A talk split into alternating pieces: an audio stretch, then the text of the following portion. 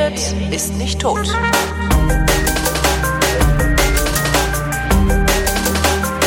Herzlich willkommen zur Fotografie, worin Chris Marquardt, der so viel mehr von Fotografie versteht, als ich mir so freundlich ist zu erklären, was er weiß und ich, ihr wisst schon. Herzlich willkommen zu, hallo Chris. Ich, ich tue mein Bestes. Hallo, hallo Holgi.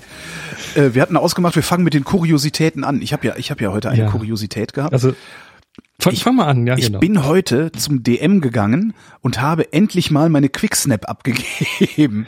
Nein! Das ist ja, also, und zwar ist das von letztem Jahr, wir waren ja letztes Jahr, ich glaube im April, waren wir in Venedig. Da habe ich auch ein paar schöne Fotos gemacht, die sind ja auch bei mir auf der Webseite, ähm, beziehungsweise nee, bei mir in Flickr, im Flickr-Dings sind die.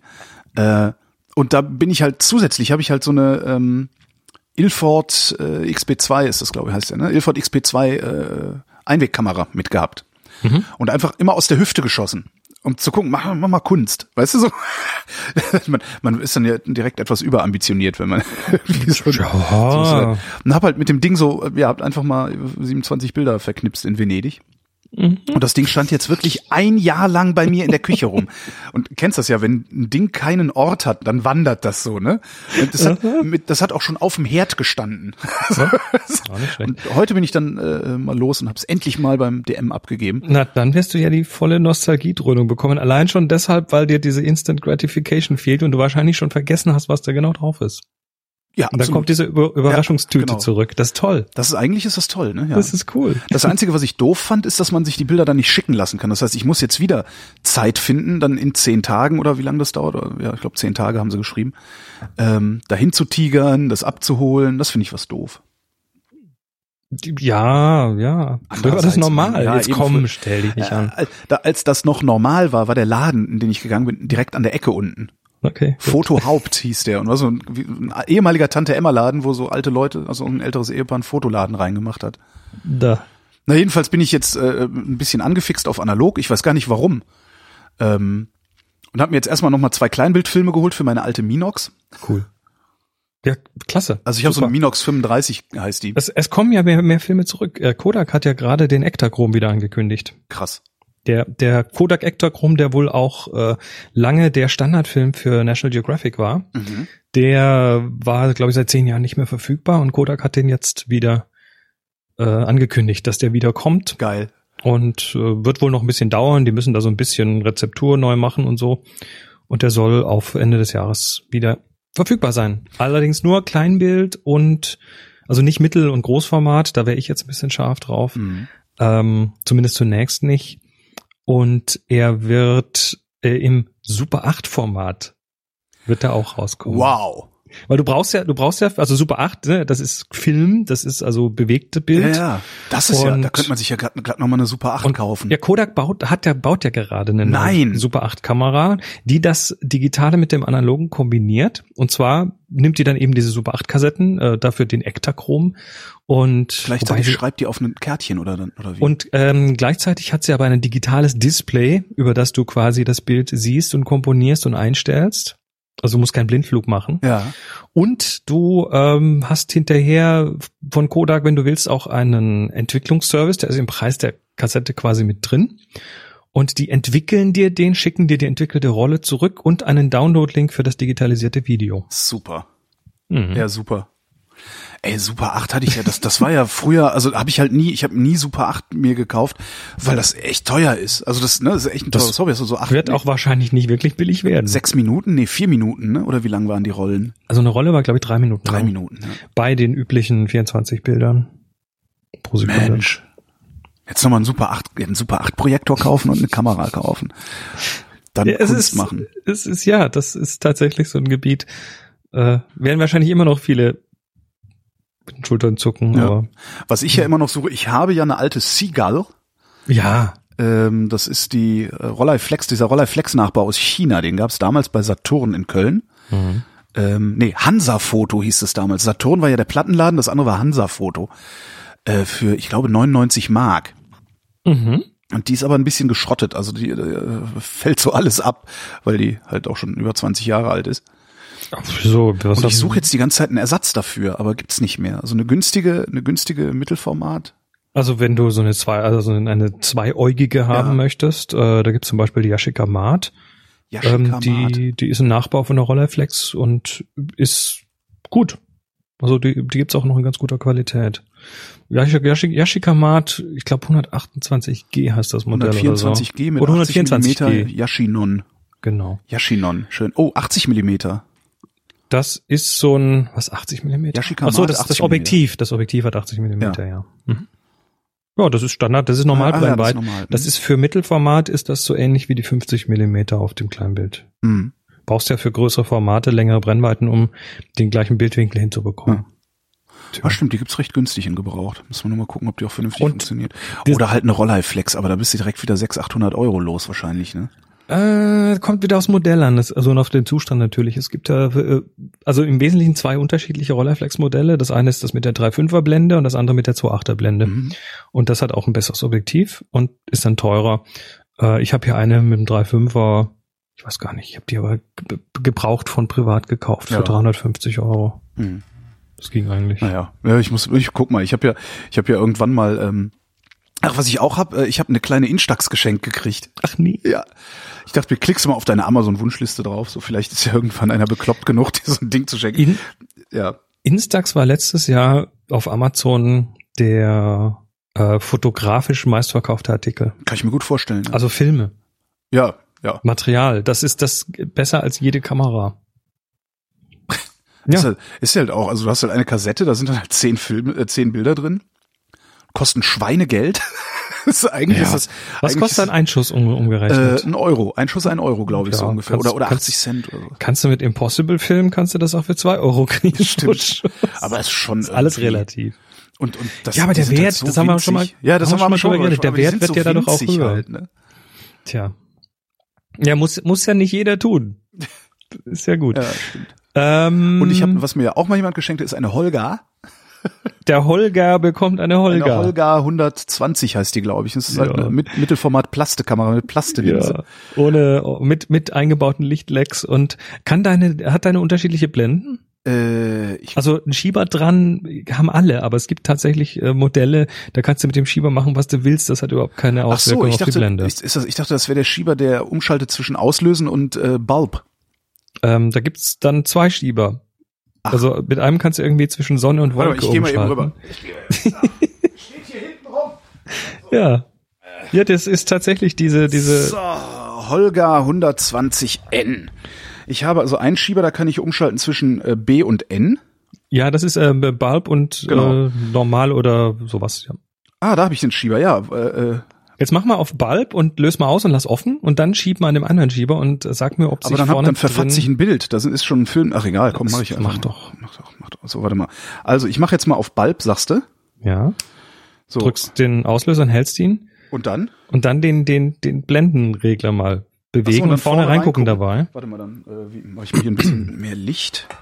Mehr Licht. Das wird wahrscheinlich ein total künstlerisch wertvolles Bild jetzt. Äh, absolut, ja, ja. Ich bin auch sehr, sehr davon überzeugt. Also, äh, warte mal. So Holgi von unten in die Nasenlöcher So. und so. Genau. Also ich äh, habe auf Bulb, drücke den Auslöser runter.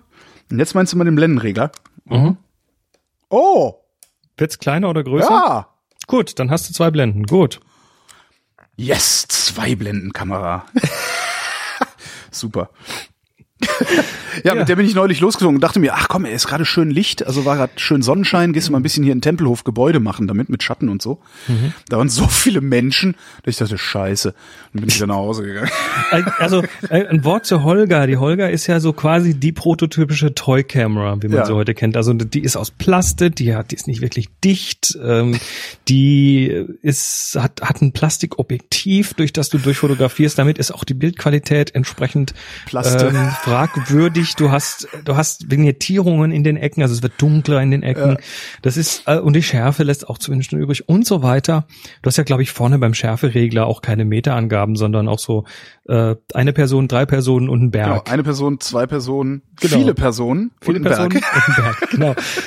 Ähm, und deshalb, also Präzision ist das nicht. Und ich habe vor nicht allzu langer Zeit, den habe ich leider nicht parat, einen, einen Blog-Eintrag gelesen von einem Fotografen, der ein altes Haus, was kurz vorm Abriss ist, irgendwo in den USA, äh, fotografieren wollte und aber nicht genau wusste, wie er das angehen soll. Das war Mhm. also schon zugelattet, zugenagelt und der Zaun rundrum schon so halb abgerissen und abgefuckt.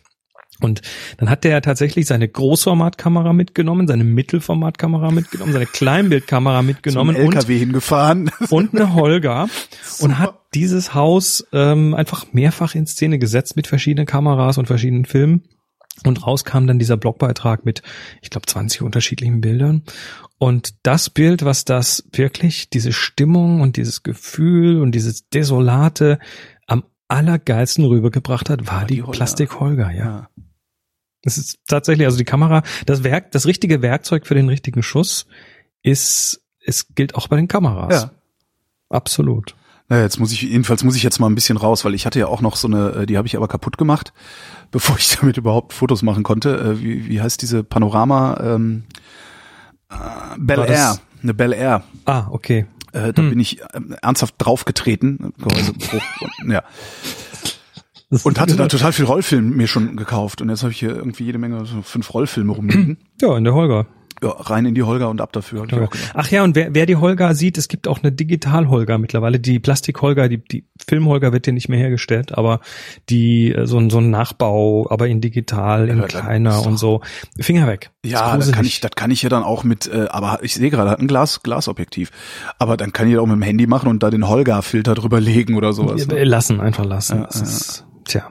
Wie findest du, ähm, das gibt noch eine andere kleine, die ich auch ganz interessant finde, das ist die Diana. Das ist auch so eine Plastikkamera. Hast Das ist das äh, Schwesterchen von der Holger. Und die Diana hat äh, die Möglichkeit, tatsächlich äh, Objektive zu wechseln. Mhm. Und die ist aber auch so auf dem gleichen Level ungefähr. Meine bessere Hälfte, die Moni, die hat äh, mehrere Dianas in verschiedenen Ausführungen und ist äh, ein sehr großer Fan. Sie hat einen in Pink. Ah ja. Was ich gesehen habe, es gibt für die Diana eine 35 Millimeter Rückwand.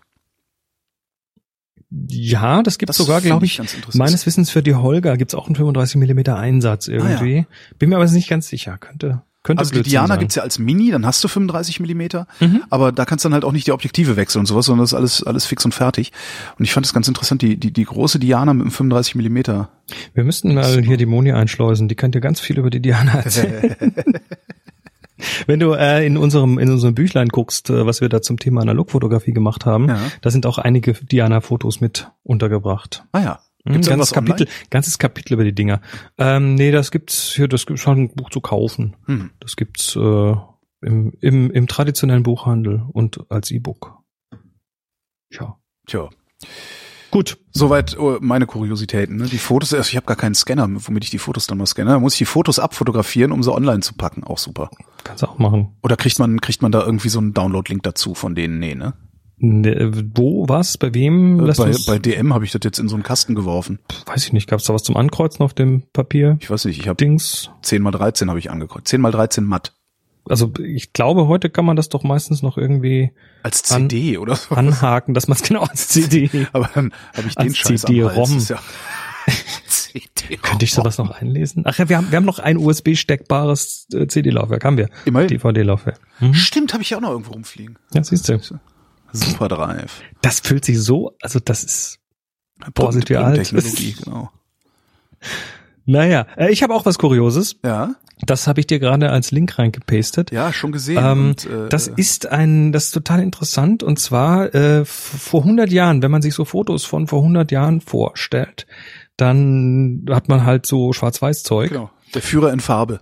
Genau, so ungefähr. Das ist tatsächlich, ähm, und zwar jetzt mal aus Paris, da gab es einen, äh, einen superreichen französischen Banker, Albert Kahn hieß der, der hat äh, 1909 ähm, hat der sich auf die Fahne geschrieben, die Welt dokumentieren zu lassen, und zwar mit dem neu damals ähm, aufgekommenen Autochrom-Lumière-Verfahren, also ein, ein, ein Farbverfahren, Ja. ähm, und da hat dann also vier Fotografen irgendwie eingekauft, um äh, die ganze Welt irgendwie zu dokumentieren. Und hier sind Bilder aus dieser Serie von Paris. Das, äh, dieses Autochrom-Verfahren ist, glaube ich, wenn ich äh, richtig gelesen habe, äh, besteht das aus mehreren Aufnahmen pro Bild mit Farbfiltern, die aus HDR. die aus nee nee nee nee vom vom gleichen gleichzeitig mit der gleichen Belichtung, die aus durch Farbfilter geschossen werden, die aus gefärbten äh, Kartoffelstärkekörnern bestehen. Ach was. Irgendwie sowas. Also auf jeden Fall kann man die dann irgendwie wieder zusammensetzen in Farbe oder konnte man damals schon. Und ähm, die sind jetzt aber natürlich auch noch mal ein bisschen nachgearbeitet, also hier Photoshop und bisschen äh, bisschen geboostet, weil die dann doch schon sehr verblichen waren. Und das ist schon irgendwie, ist das schon heftig so. Ich, ich immer wieder, du kennst ja so, so nachkolorierte Schwarz-Weiß-Bilder, die auch schon so einen gewissen Charme haben. Ja. Aber wenn du weißt, dass das damals so auch fotografiert wurde, dir kommt diese Welt von vor 100 Jahren dann schon nochmal deutlich näher. Ja, eben. Also das Fühlt Problem, sich nicht das, so entfernt an. Genau, das Problem beim Schwarz-Weißen ist halt, ja, das ist halt immer anders. Also ja. eine Abstraktionsebene, die das, da, ja, genau. So die da wohl. plötzlich wegfällt, wenn die Farbe da ist. Und das äh, ist schon irgendwie, die Bilder sind schon ziemlich cool. Was finde ich aber dann auch immer wieder spannend finde, auch so auch bei nachkoloriertem Film gibt's ja auch gelegentlich mal, dass du so 30er Jahre Filmmaterial nochmal in, in irgendwelchen Fernsehdokumentationen siehst. Die Welt war damals weniger farbig, Ja, aber was wahrscheinlich an der Reklame liegt. Habe ich das mir liegt- überlegt. Das liegt an der Reklame, das liegt natürlich an, an der Verfügbarkeit von Farben. Du konntest ja bestimmte Farben Stimmt. ähm, erstmal gar nicht herstellen oder nur schwierig herstellen. Und ähm, da gibt's diese, haben wir das hier mal gehabt? Da gibt's diese, äh, diese Untersuchung, der, wo ein Professor, der die Werke von Homer untersucht hat, ähm, festgestellt hat, dass der Ja. ganz seltsame Farben verwendet hat in der Dunkel Sprache erinnere ich mich, ja. und dass die Farbe Blau nicht drin vorkam. Ja. Und dann sind die ja äh, losgegangen und haben alle möglichen Sprachen untersucht und es ist wohl, es ist wohl allen Kulturen, also die verschiedenen Farben kommen nach gewissen Zeiten, aber ursprünglich haben alle Kulturen eins gemeinsam. Sie beginnen mit den Farben Schwarz und Weiß in ihrer Sprache. ja. Die sind sehr früh da. Die nächste ist fast überall rot Mhm. und blau kommt bei allen als letztes in dem Sprachgebrauch. Obwohl wir ja einen blauen Himmel über uns haben, ähm, den nehmen die meisten Kulturen aber wohl zunächst erstmal als weiß wahr. Weil man, man, man vermutet, dass es daran liegt, dass die Farben erst dann tatsächlich einen Namen bekommen haben und auch wahrnehmbar wurden, in dem Moment, wo man sie auch herstellen konnte. Mhm. Ja, das ist ja, erscheint auch sinnvoll, ja. Also da- das ist ja wie, wie ähm, Also das ist als wie Grundlagenforschung. Also die haben ihre eigene Sprache und zwar so lange, bis es äh, in eine Anwendung überschwappt und auf einmal reden dann alle so. Ja. Und, und bis, und, und die Wahrnehmung formt, formt halt auch die, oder diese Möglichkeiten formen auch die Wahrnehmung. Du ähm, weißt ja, also viele Asiaten können ja tatsächlich zwischen R und L, zwischen den Klängen nicht unterscheiden. Mhm. Das ist so und das ähm, hat eben mit Wahrnehmung, mit Training, mit Übungen, mit allem Möglichen zu tun. Mhm. Und äh, genauso ist das wohl mit Farben. Also dieser eine Professor, der dann mit seinem Kind irgendwie ein Experiment gemacht hat, das anf anfing zu sprechen und er und seine Frau haben ausgemacht, dass sie ähm, mit dem schon so diese typischen Kinderspiele machen. Guck mal, welche Farbe hatten diese Blume und welche Farbe hatten das und das Kind so blau, grün, rot. Die Farbe blau war immer präsent, aber äh, worauf sie sich geeinigt haben, ist, dass sie nie über den Himmel als blau reden Ja. den Himmel und das Blau nie, nie, in Zusammenhang bringen. Und obwohl das Kind hier blaue Bauklötze kenn, äh, gekannt und auch benennen konnte, ähm, haben, äh, konnte das Kind erst sehr spät, also es hat dann irgendwie, als dann die Frage kam, na und welche Farbe hat der Himmel da oben? Weiß. Und das ging dann über einen Monat oder länger, bis das Kind irgendwann diesen Schluss ge gezogen hat, dass das ja auch blau ist. Das ist faszinierend. Das ist echt faszinierend. Sowas wirft mich um. Da gibt's eine, eine klasse Folge von Radio Lab, Color Blue. Ähm, Why isn't the sky blue? Das ist so eine 20-minütige, so ein 20-minütiges Radiostück, was mir total, also da, da habe ich mit den Ohren und mit den, mit den Ohren geschlackert und mit, ja, mein, mein Gehirn war so hinterher Ah, so leicht unten ist es. ausgeleiert. Ich es schon, ich sch- sch- schmeiß das mal direkt in die Shownotes. Mach, mach das mal, verlink das Ja, mal. Das ja, ist ja. echt interessant. Why isn't the sky blue? Ja. Das war's aber schon, was ich so an Kuriositäten habe. Ach so. Ah, Ähm, wir, wir haben heute so von der Struktur her eine ganz andere Sendung, weil ich habe einen Blick geworfen in unser Spreadsheet, wo die Fragen reinkommen. Also ähm, Hörerinnenfragen. wir haben ja, das ist tfttf.com slash rindfragen, das ist ein Formular, wo man Fragen reinwerfen kann. Und äh, das habt ihr tatsächlich fleißig gemacht und auch da schlackerte ich mit den Ohren. Wir haben äh, reichlich Material, um jetzt mal diese Sendung Sieben Stunden zu senden. kom komplett mit Fragen und Antworten Ja, cool. zu füllen. Das und heißt, zwar durch die Bank weg alles an Fragen, was man sich vorstellen kann. Ähm, das heißt, ich lerne jetzt auch noch wieder, wieder mal was. Ich weiß es nicht. Ich habe ja auch, also ich habe mich ja jetzt zumindest auf die äh, auf die obere Hälfte von dieser Liste mal vorbereitet ähm, und habe mal so, so ein zwei Sachen rausgegoogelt und äh, nochmal nachgelesen. Also auch ich habe jetzt in dem Rahmen eine Menge wieder gelernt oder aufgefrischt. Äh, gehen wir doch mal durch. Also das sind die, die ich blau markiert habe. Äh, warte, ah, die du blau markiert hast. Sekunde, Sekunde, Sekunde. Abfrage 8. Bin ich blöd?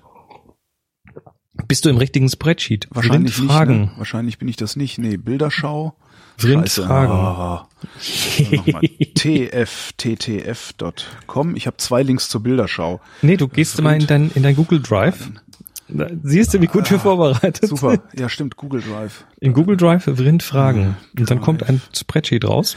Das Interessante ist, dass ich auf Google Drive hier praktisch nicht vorbereitet bin. Also das ist, für mich ist das immer so, ich bin da immer sehr, äh, ja. Ich habe das nicht auf dem, wie nennt man das denn? Auf dem Radar. Auf dem Radar, genau. Äh, aber wo ist es denn? Wo ist es denn? Wo ist es denn? Es ist geshared mit dir. Ja, mit, mit, äh, Mit Holger Klein, mit Holger, holger.vrind.de. Ah, ja, dann ist es der andere Drive. So. Shared with, na, shared with me. Frindfragen. Ja, die ist also wahnsinnig gut vorbereitet. Ja, irre. Also Das bin, schneidest du raus. so, das ist, meinst du? Ja, Ja, machen wir mal, ne? Oder? Ach, ach nee, komm, ein bisschen, bisschen Werkstattbericht, äh, Live-Werkstattbericht, damit die Leute nicht denken, wir wären so perfekt. Also, kochen ja auch noch mit Wasser. kochen auch nur mit Wasser und es ist lau. Also die blauen meinst du? Die blauen meine ich. Hm. Wir, wir können jetzt ja mal so von oben nach unten durchgehen. Und du kannst ja mal äh, den, den Fragesteller machen. Okay. Hallo Chris. Du musst jetzt Hallo. sagen, hallo Holger. Nee, hallo, Hallo Markus. Markus. Hallo Markus. Ich habe ein Problem, meine Kamera zu überzeugen, dass sie in der Nacht auslöst. Vor allem bei Bildern am Meer oder vom Himmel. Das funktioniert weder im Automatik noch im manuellen Modus. Was kann man denn einstellen? Es handelt sich um eine EOS 550D. Gut. Das ist, eine- das ist, eine- das ist eine schöne Aufwärmfrage. Ähm, Kameras sind normalerweise, wenn du sie auspackst und so auf den Standardeinstellungen lässt, sind die so eingestellt, dass sie äh, erst auslösen, wenn sie scharf gestellt haben. Ja, Das heißt, du drückst auf den Knopf und dann macht die Kamera vorne so und sucht was, äh, wo sie drauf scharf stellen kann. Und wenn sie das gefunden hat, stellt sie dort auf scharf und dann klick. Das ist eben das Problem, weil nachts, nachts findet die Kamera nichts zum drauf scharf stellen. das heißt, du musst Und- auf, auf manuell stellen einfach, oder? Also ja, im Moment manuell, das ist, äh, kommen wir gleich dazu. Ah, ja, okay, Ähm. Also wo, wonach schaut die Kamera? Sie schaut nach Kontrasten. Ja. Also wenn du jetzt hier, sagen wir mal, ein Schachbrett fokussierst, das geht super. Und das kann sie bis zu einer gewissen Helligkeit. Und wenn zu wenig Licht da ist, dann sind die Kontraste nicht mehr stark genug und dann kann sie es auch nicht mehr. Mhm. Äh, es sei denn, du schmeißt mehr Geld ein und kaufst eine teure Kamera, weil in der Regel sind es tatsächlich die deutlich teureren Kameras, die auch äh, zackiger und besser und auch bei weniger Licht fokussieren können.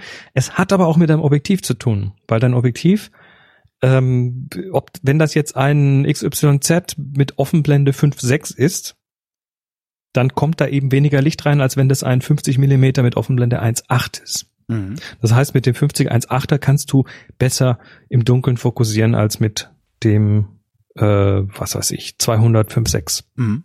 Und das ist so das Problem. Jetzt kannst du natürlich manuell fokussieren. Das heißt, du kannst, äh, aber das deshalb Caveat hier, weil du hast manuell, äh, kannst du zwei Stellen an der Kamera einstellen. Du kannst oben am Rädchen auf M drehen, Ja. aber das ist nur für die Belichtung. Hat mit dem Scharfstellen gar nichts zu tun. Den manuellen Fokus, den stellst du je nach Kamera am Objektiv oder an Irgendwo der da, Kamera genau, ein. Irgendwo da unten in der Ecke. Irgendwo Genau. links, links meistens ähm, am Objektiv. Äh, bei Canon, bei Nikon kommt es aber, glaube ich, drauf an, welches Objektiv und wie das fokussiert. Also einfach mal nachgucken. Und dann kannst du von Hand fokussieren. Also du stellst das um und manche Objektive braucht man es auch nicht umstellen. Da kann man dann einfach eingreifen. Müsste man sich aber vorher entsprechend anlesen. Und dann äh, fokussierst du von Hand. Dann du siehst vielleicht mit dem Auge da noch ein bisschen mehr, als die Kamera sieht. Im Zweifel also bei Nacht, was weiß ich hier, Mond, Sternenhimmel, da, also Mond ist dann kein Problem. Du solltest halt dann versuchen, was im Bild zu haben, was auch wirklich äh, den Kontrast bietet, dass die Kamera sich daran festhalten kann. Ab, ab wie weit ist denn dann eigentlich endlos? Weil man kann ja auch hingehen und kann sagen, okay, da hinten ist ein Fernsehturm, der ist aber Mhm. drei Kilometer weit entfernt. Ich fokussiere einfach auf den Fernsehturm und drehe die Kamera dann in den Himmel, um was auch immer ich da fotografieren will, zu fotografieren. Würde ich einfach mal ausprobieren. Das hat so ein bisschen mit mit äh, Ja, mit der, oh jetzt, nein, ich tauche nicht so tief ein. das hat so ein bisschen mit dem Zerstreuungskreis zu tun. Ähm, der, einfach mal googeln, Zerstreuungskreis, der, Zerstreuungskreis, der wiederum zu tun hat mit der Größe der Pixel in deinem, in deiner, auf deiner Kamera und mit, ähm, ja und so weiter. The Circle of Confusion. So würde ich, so würde ich auch irgendwie so einen Fotoclub nennen. Circle of Confusion ist nett. Ich, Zerstreuungskreis, jetzt bin ich mal gespannt. Zerstreuungs. Ja, das ist viel zu viele Formen und Zeug. Okay. Steigt Ach du Scheiße. Ein. Nee, das will ich gar nicht wissen. Lassen. äh, Dieter Gut. fragt, wie funktioniert das mit dem goldenen Schnitt? Da haben wir mal äh, in der Sendung 268 drüber geredet. Titel Fimose Bilder. Da ist, der, ja, der Link äh, ist da drin. Äh, Holgi, den kannst du dann auch mit nochmal genau, in die Shownotes tun. Shownotes, genau. ähm, das gibt auch einen schönen Wikipedia-Eintrag zum goldenen Schnitt. Also kurz. Das ist auch ein schöner Kneipenname, ne? Zum, genau. Zum goldenen Schnitt. Der goldene, besser als der goldene Schuss. Genau. Ähm, der goldene Schnitt ist so ein mathematisches Verhältnis zwischen äh, Längen und Breiten und äh, das geht dann noch tiefer in die, da kann man dann auch noch ein goldenes Rechteck draus ableiten und einen goldenen Winkel und eine goldene Spirale und ähm, den findet man immer wieder in mathematischen Zusammenhängen, auch in der Natur. Es gibt also so Pflanzen, die dann ihre Blätter zum Beispiel nach dem goldenen Winkel ausrichten und damit die Menge der Sonneneinstrahlung maximieren. Und also man findet das in vielen Bereichen und es gibt eben auch dieses, also generell sagen wir mal, goldener Schnitt ist ungefähr ein Drittelverhältnis, ne? Ja. so Drittelregel. Ein bisschen anders, aber so ungefähr. Kann sich jeder gerne super anlesen. Und es gibt eben die ja die äh, den den Gedanken in in dem in dem im Kunstbereich, dass Kunst besonders dann äh, besonders attraktiv ist, wenn, wenn sie dem goldenen Schnitt folgt, wenn genau. also Anordnungen von Dingen im Bild, äh, Proportionen, äh, genau. So. Also so eine, im Grunde ist es eine ja. Proportionssymmetrie, die da äh im Prinzip ja und äh, man kann die auch finden, wenn man danach sucht, aber es ist auch genauso viele Leute, also genauso viele Leute, die sagen, dass das wichtig und richtig und so funktioniert's. Also das ist das Rezept für Kunst. Mhm. Äh, genauso viele Leute sagen auch, dass es kompletter Kappes. und wahrscheinlich liegt die Wahrheit irgendwo zwischendrin. Kunst ist Kappes. Das, also das ist, es, es gibt wenig Belege dafür, dass das tatsächlich äh, funktioniert und dass das tatsächlich hier die, die, ähm, dass das bei den Menschen ankommt. Man, man weiß mittlerweile, dass viel mehr äh, der kulturelle Hintergrund und die Konditionierungen ähm, damit zu tun haben, was man als attraktiv empfindet und was nicht. Wahrscheinlich das so mit für mein, meine Ohren, meine Ohren und asiatische Musik. Genau, das kannst du nämlich genau mit der Musik kannst du das einfach, einfach nachweisen, indem du mal nach Indien gehst und dir dort einfach mal ja. ähm, Musik anhörst, äh, alte Musik dort anhörst, die für Wobei, die Inder total schön klingt und für dich ganz schräg klingt, in, weil die andere Intervalle haben. Indische Musik kommt bei mir sogar an. Also indische Musik kann ich schön finden. Und also dafür habe ich so noch so ein Rudimentärverständnis. Aber wenn ich dann noch ein Stück weiter nach Osten gehe, also so Thailand, China, mhm. sowas, äh, ich sitze da immer, also ich frage dann so, ne, chinesische Freunde und Bekannten, frage ich dann immer so, ist das, ist das jetzt gute Musik oder ist das schlechte Musik, was hier im Hintergrund läuft? Und die gehen voll ab, ne? Und die sagen, nee, das ist, das ist halt, das ist halt Schlager oder weißt du, das ist halt so ja. traditional, also Volksmusik irgendwie, aber es ist gute Musik. Und ich mhm. sitze da und denke mir, das ist aber doch überhaupt eine. Ja. ja also das, ja. das, das, was bei uns so die Quarte und Quinte ist und die Terz und solche, solche äh, Intervalle, die sich einfach schön anhören für uns. Das hat der Chines gar nicht, ne? Das haben die da auch, aber die haben teilweise eben andere Intervalle, die wir so gar nicht kennen oder nicht, nicht gewöhnt sind. Also insofern der goldene Schnitt ist so eine Sache, ähm, ich, ich würde sagen, wer sich dafür interessiert, der sollte sich mal mit dem Thema Drittelregel beschäftigen, aber bitte nicht davon ausgehen, dass das eine Regel ist, sondern der Name ist etwas ungünstig gewählt. Es ist mehr so ein, ein Vorschlag, dass man mal so ein bisschen aus diesem zentrierten Fokussieren rauskommt. Also, mhm. dass man irgendwie die Gesichter immer genau in die Mitte nimmt und so. Ja. Ja. Aber wir haben da, ne, Rind 268, äh, 268, aber nochmal nachhören, da haben wir ja. über so Regeln geredet. Sind 268. Verlinke ich auch mal direkt mit. Dann ist das klickbar in den Shownotes. Fimose mhm. Bilder, genau. Ähm, Lena fragt, was, ähm, was haltet ihr von Systemkameras anstelle von DSLRs, also von digitalen Spiegelreflexkameras? Mhm. So, da können wir eigentlich jetzt die nächsten acht Stunden drüber reden. Das genau, das tun wir nicht. Okay. Ähm, wir halten uns Ich versuche das mal kurz zu halten. Also äh, ganz kurz der zentrale Unterschied, eine Systemkamera äh, und eine DSLR, also SLR steht für Single Lens Reflex, das sind also diese Spiegel äh, Reflexkameras, die innen einen so einen diagonalen Spiegel haben, der dann beim Fotografieren hochklappt und damit hat man einen Pfad, einen optischen Pfad vom Sucher direkt durch das Objektiv. Früher kennst du noch, oder deine Holger auch, die hat mhm. ja einen Sucher, der einen am Objektiv vorbeischaut. Und ähm, du hast diesen optischen Pfad und äh, das nimmt aber ein bisschen Platz weg, dieses Spiegelchen, und das macht, ähm, macht die Kamera ein bisschen größer.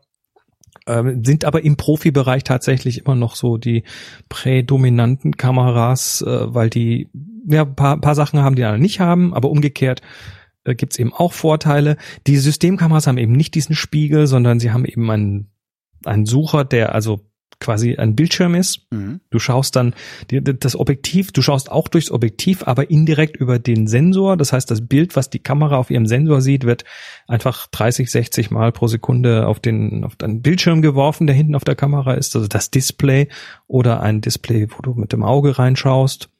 Und dann hat das auch wieder Vor- und Nachteile. Also das ist der große Unterschied, dass die einen eben diesen Spiegel haben und die anderen nicht. Das spiegelt sich auch im Namen wieder. Also die, die Abkürzungen, die Abkürzungen sind geil, die da äh, die diese die sich die Industrie da ausgedacht hat. Je nach Hersteller heißen die entweder Compact System Cameras, also CSC oder Mirrorless System Camera, also MSC oder ah. Digital Single Lens Mirrorless DSLM anstatt Aha. DSLR. Ne? Oder schön fand ich dann diesen Versuch, das mit Nahrungsmitteln zu verbinden, nämlich Mirrorless Interchangeable Lens Camera, Milk. Ah. Und die, am, am allerschönsten finde ich den Electronic Viewfinder Interchangeable Lens, der Evil. sich dann Evil. Evil, ah. die, die dann Evil-Kameras sind. Also so, was man jetzt diskutieren könnte, wäre also Thema Gewichtsunterschied. Die, die Systemkameras sind in der Regel leichter als die Spiegelreflexkameras. Es gibt übrigens, es gibt noch einen, einen, einen es gibt noch eine Form äh, des Suchers, den ich ja unglaublich mag. Der ist an meiner ähm, X100. Das ist ein Hybridsucher, also es ist eine, mhm. ähm, ein Durchblickssucher, den ich per Knopfdruck umschalten kann und dann äh, kriege ich da das äh, Displaybild eingeblendet sozusagen. Genau. Also ich kann zwischen elektronisch und Durchblick äh, oder Durchsicht umschalten, was super ist. Versuch also das kannst du halt wirklich den, Welten, Lichtverhältnissen ja. anpassen dann auch äh, und so. Das ist wirklich sehr angenehm. Mhm. Ja, das, was ich jetzt sage, sind jetzt auch keine absoluten Dinge, ja, sondern da gibt es dann schon ähm, ganz viel Grauzone zwischendrin und verschwimmende Linien. Aber so, so diskussionswürdig wären da das Gewicht, die, die Größe. Ba Bautiefe also, vor allen Dingen. Ne? Bautiefe, weil der Spiegelkasten vorne nicht drauf sitzt, sondern ja. den hast du nicht. Ähm, die Benutzbarkeit, also Größe ist schon mal klar, die Systemkameras sind in der Regel kleiner. Ähm, der, die, die, das Gewicht, die sind auch in der Regel leichter. Ja. Ähm, die Benutzbarkeit, du hast dann oft bei diesen Systemkameras, also du hast das klassisch bei den Spiegelreflexkameras, hast du einfach für alles irgendwie einen Knopf und für ganz vieles einen Knopf und kannst so die, die wichtigen Sachen sehr schnell erreichen, indem du nicht irgendwie erstmal in Menüs suchen musst. Ja. Äh, die spiegellosen, die Systemkameras haben in der Regel mehr in ihren Menüs drin. Das heißt, man muss dann für manche Sachen eher mal ein bisschen in die Tiefen steigen und auf dem Display rumtapsen. Auch da wieder einschränkend, ähm, also es gibt Systemkameras, die auch für alles einen Knopf haben genau. und sogar noch mehr Knöpfe, nämlich äh, Funktionstasten noch verteilt haben auf mhm. ihrem Gehäuse, die du frei belegen kannst, was ich ja unglaublich praktisch finde. Echt? Ich finde das eher irritierend, weil dann muss ich mir immer erst überlegen, was habe ich denn jetzt da schon wieder hin konfiguriert? Ach so. Ja, stimmt, das kann passieren. Also, also das ist aber das Geschmackssache. Ja. Das ist völlige Geschmackssache. Äh, eine Gegend, wo die Systemkameras bisher auch immer noch unterlegen waren, obwohl sich das jetzt langsam ändert, ist die Geschwindigkeit des Scharfstellens. Mhm. Also einfach der Spielreflex ist da zügiger, weil die einen komplett eigenen Sensor hat fürs Scharfstellen. Ähm, und die Systemkameras müssen das über den Hauptsensor machen, der auch das Bild macht. Und das war bisher immer so ein bisschen schwierig. Das ändert sich aber gerade so ein bisschen. Trotzdem, sag ich mal, die Spielreflexkameras sind da immer meistens doch noch ein bisschen flotter. Und dann hast du halt dieses grundphilosophische Problem der, des Electronic Viewfinders gegen den optischen Viewfinder. Also den, den Blick auf den Bildschirm gegen den optischen. Mhm. Und der optische hat, hat, hat seine Vorteile, weil es ist einfach schneller, Lichtgeschwindigkeit, da muss nichts berechnet werden, weil sonst bei der Systemkamera muss ja jedes Bild erstmal auch irgendwie berechnet und durchs System geschleust werden. Die haben also so ein Prinzip bedingt, so ein bisschen Delay. Mhm. Ähm, dafür haben die aber den Vorteil, dass die dir natürlich auf dem Bild viel Information einblenden können, dass du äh, auch schon so einen direkten Preview bekommst von dem, wie nachher das Bild aussehen wird, wenn du Sachen an der Kamera veränderst, was dir beim optischen Sucher nicht immer so äh, präsentiert wird. Mhm. Wobei jetzt mittlerweile die, die Spiegelreflexkameras auch schon im optischen Sucher so ein Overlay drin haben, wo sie dir zumindest auf dem Display so Linien einblenden können und andere Informationen zeigen können. Mhm. Also auch das nähert sich so ein bisschen an. Und was ich auf den, bei den Spiegellosen sehr, sehr cool finde, ist, dass die alten Objektive, äh, die du irgendwo rumliegen hast, äh, die kannst du weiterverwenden mit einem Adapter. Also ist prinzipbedingt kannst du quasi ältere Sachen, auch analoge Objektive, die zu Zeiten gebaut wurden, als die digitalen Kameras noch gar nicht existiert haben, äh, die kannst du prinzipbedingt äh, mit einem Adapter einfach darauf weiterverwenden. Geht aber auch mit Systemkameras. Das meine ich. Ach so. Hab ich ich, du, ich, ich glaube, du hast Spiegel gesagt oder? Ich meinte ich spiegellose. Ach so, spiegellose. Okay, ja. Also synonym zu Systemkamera. Ähm, die sind kleiner, unauffälliger dadurch. Deshalb kannst du sie zum Beispiel ganz toll im, im Bereich der Streetfotografie einsetzen. Oder ins Museum schmuggeln. genau. Ah, also man, man nimmt dir einfach den Profi nicht ab mit so einer Kamera und ja. du kannst so kannst richtig, also es gibt einfach richtig gute Fotografen, die mit so kleinen Kameras geiles Zeug machen, weil sie da eben ja es ist ein anderes Bild, wenn du plötzlich mit so einer dicken, fetten, schwarzen Spiegelreflex mit einem dicken halt Objektiv daherkommst. Ja. Schüchtert ein bisschen ein und du fällst einfach mehr auf damit. Ähm, sie sind auch, auch in der Regel besser für Video. Also mhm. gerade so Panasonic GH 345, weiß nicht, was gerade aktuell ist, ich glaube die GH5 ähm, das, die sind unglaublich gut für Video geeignet. Mhm. Und ähm, was die spiegellosen Olympus-Kameras haben im Moment, ist äh, mit, mit die weltbesten Bildstabilisatoren und zwar in die Kamera eingebaut. Also dass, äh, wenn du die Kamera bewegst beim Fotografieren, äh, dass die quasi sich in der Kamera der Sensor in die Gegenrichtung bewegt. Du meinst, ich will meine äh, äh, OMD M10 tatsächlich noch gegen eine OMD M10 Mark II ersetzen? Äh, nee. Okay. Brauchst, brauchst du nicht. Der ist dann besser, ja, aber äh, so Uff, Schwein gehabt. so stark zitterst du doch jetzt auch nicht. Nee, das nicht, nee. Also, die nee, also ist tatsächlich so, dass die mittlerweile äh, wohl also aus der Kombination von bewegtem Sensor und Bildstabilisierer im Objektiv drin irgendwie das Maximum rausholen. Das heißt also eine Freundin von mir, die hat tatsächlich das Problem, dass sie die die zittert, ne, gibt es so, die zittert halt. Mhm. Ähm, die ist kaum in der Lage, bei äh, mittelmäßigen Lichtverhältnissen, zum Beispiel mit dem Smartphone, mhm. ein ordentliches Bild hinzuknipsen. Da wäre das tatsächlich eine Option. Ah, ja. Interessant. Jetzt muss man aber auch wieder dazu sagen, es gibt auch digitale Spiegelreflexkameras, also eine DSLRs zum Beispiel von von ähm, Pentax, die auch diese Sensoren bewegen können und damit auch wieder da was übernommen haben aus meinem Bericht. Also es kommt generell so ein bisschen äh, drauf an. Was ich an den Spiegelreflexkameras cool finde, ist, dass sie schneller fokussieren. Ja. In der Regel. Und dass sie weniger Batterie brauchen in der Regel. Also die, die, die spiegellosen Kameras, die müssen halt dir ständig, die haben halt ständig einen Bildschirm an, wenn sie dir das Bild, wenn, wenn du fotografierst, weil du ständig auf den Bildschirm schauen musst irgendwo.